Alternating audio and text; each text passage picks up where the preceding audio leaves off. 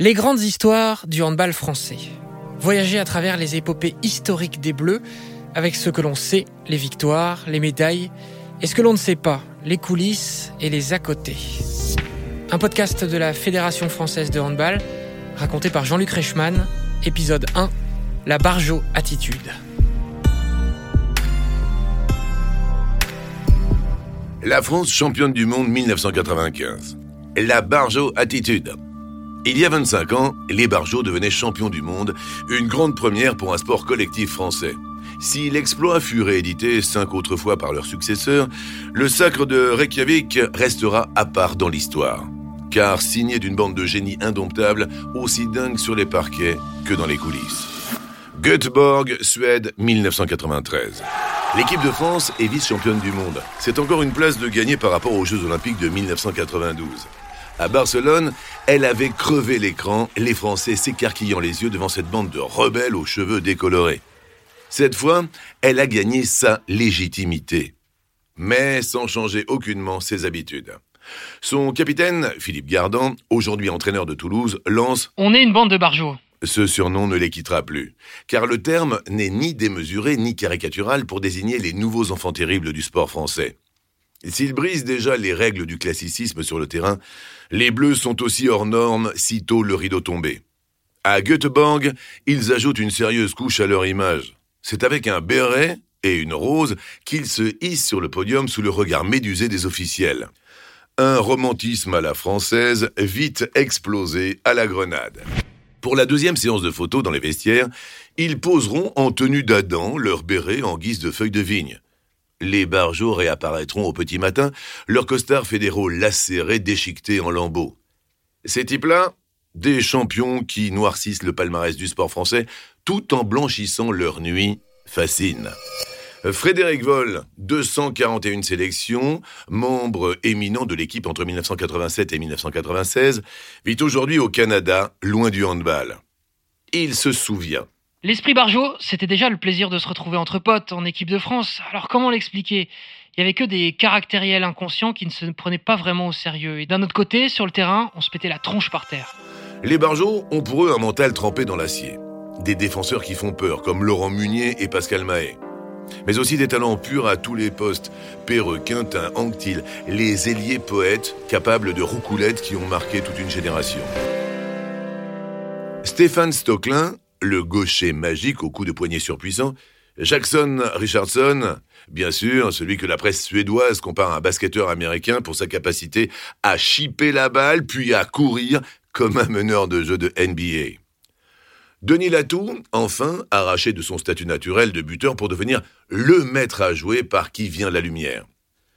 Et ces fortes individualités peuvent s'appuyer depuis dix ans sur un entraîneur qui a révolutionné le handball français à partir de sa nomination en 1985, alors que la sélection venait d'être reléguée dans le mondial C. C, bah comme cancre de ce sport, puisque les Bleus jouaient alors avec la Grande-Bretagne, le Luxembourg ou Israël. La France sera désormais C comme Costantini.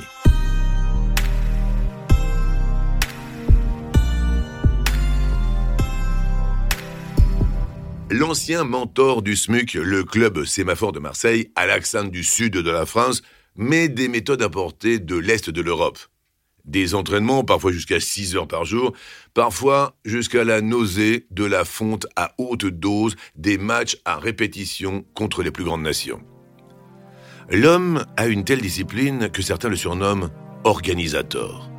Si Costantini se montre volubile avec la presse, c'est loin d'être le cas avec ses joueurs nous communiquions peu. Quand j'apparaissais dans leur champ visuel, il était question d'entraînement ou de compétition et chacun devait donner le maximum. Et quand je disparaissais, bah, ils devenaient les barjots que les médias se sont plus à sacraliser. Mais nous, nous nous comprenions sans avoir besoin d'en rajouter.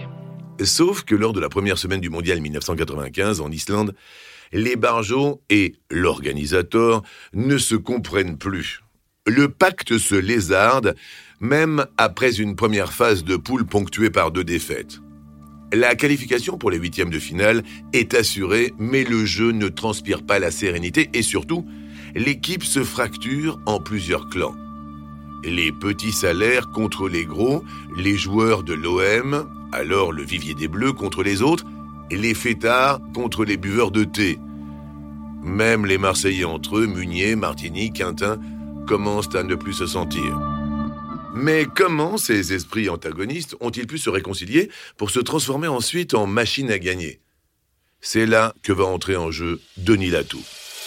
Le Grand, son surnom à cause de son mètre 98, est convaincu que la France est la meilleure équipe du monde.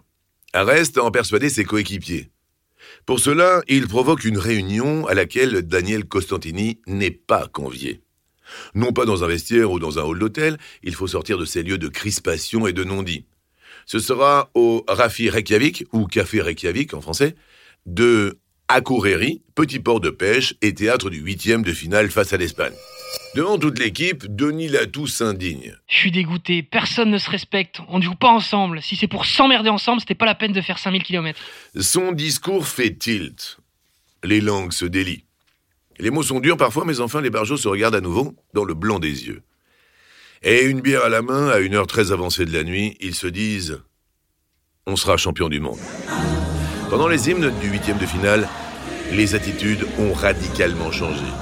Les Français arborent des visages de va en guerre, se serrent les uns contre les autres. Un coup de pied du bad boy espagnol Matteo Garalda à l'encontre de Jackson Richardson va définitivement les souder. La seconde d'après, tous les bleus déboulent, prêts à en découdre. La bagarre n'aura pas lieu, mais les bleus ont fessé les Ibères d'une autre manière en l'emportant 23 à 20. Frédéric Vol déclare à partir de ce match, on faisait la bringue jusqu'à 4 heures du matin. On rentrait à l'hôtel, on se reposait toute la journée et on rejouait, puis, bah, puis on refaisait la bringue. Les journalistes n'en revenaient pas. Les journalistes n'en revenaient pas. Pas plus la Suisse démantelée, 28-18 en quart de finale, et l'Allemagne en demi-finale, 22-20. La France marche sur le monde en faisant la fête.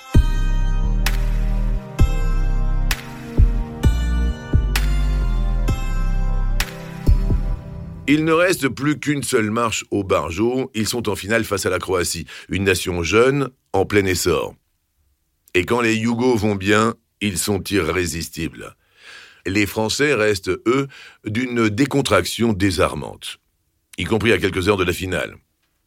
Estimant leur collation insuffisante, quatre d'entre eux partagent un repas guerre diététique dans un fast-food de Reykjavik avec les rares journalistes français présents au mondial. Quant à Jackson Richardson, il faut le réveiller dans sa chambre pour qu'il ne manque pas le bus menant à la finale. Sur le trajet, l'ambiance est encore potache. Et si certains serrent un peu les dents, ils peuvent compter sur Laurent Munier. Sur la route de l'hôtel à la salle, je n'arrêtais pas de taper dans mes mains. Si je tenais bon jusqu'à la salle, ça voulait dire qu'on allait gagner. Et comme on a mis 20 minutes, j'étais chaud en arrivant. Encore une fois, la nuit a été courte. Les Français ont encore sifflé quelques bières au café à Reykjavik. Denis Latou aurait même expliqué à quelques joueurs croates, également présents dans l'établissement, comment la France allait les battre. Au retour de leur virée, les barjots ne trouvent pas le sommeil. Dans un couloir de l'hôtel, Guéric Kervadec, tondeuse à la main, rase la tête de la quasi-totalité de ses partenaires, chacun avec un dessin ou un message sur la tonsure. La croix Lorraine pour le gaulliste Gaël Monturel, le signe Peace and Love pour Quintin, le logo contre le sida pour Gardan, un jeu de morpion pour Perreux. Barjot, irrésistiblement Barjot jusqu'au bout. Et voilà, plus Carvadec. Et vous avez vu ce geste rageur. Voyez, voyez le visage de Gary Carvadec. Malgré 22 arrêts du gardien Matosevic, malgré les nombreux changements défensifs de l'entraîneur croate, Stocklin, encore une fois étincelant, et sa bande réciteront une dernière fois un handball de haut vol. La France a 5 coups d'avance. La France entre dans l'histoire du handball mondial. Lorsque les arbitres sifflent la fin du match sur le score de 23 à 19, aucun d'entre eux n'a remarqué que Daniel Costantini a quitté l'arène. Il sait que les agapes n'appartiennent qu'à eux, encore une fois, jusqu'à l'excès, lorsque le président de la fédération, André Amiel, passera lui aussi sous les coups de leur tondeuse, ou quand ils plongeront leur tête, et non leurs mains comme prévu, dans le ciment au siège du comité olympique pour immortaliser leur sacre. Quelle autre empreinte reste-t-il des barjots Une marque déposée par Philippe Gardan, une brasserie à Chambéry lancée par Laurent Munier et Philippe Gardan, encore lui. Les barjots, c'est surtout une attitude. Car ce n'est pas tant les médailles, fussent-elles magnifiques entre 1992 et 1995, qui frappèrent les esprits. C'est la manière avec laquelle elles furent gagnées. C'est sans doute unique dans l'histoire du sport. Vous venez d'écouter le premier épisode du podcast de la Fédération française de handball consacré à la Barjo Attitude. À suivre, un autre récit sur d'autres exploits et d'ici là, rendez-vous dans le club de hand le plus proche de chez vous pour, à votre tour, écrire les petites et les grandes histoires de ce sport.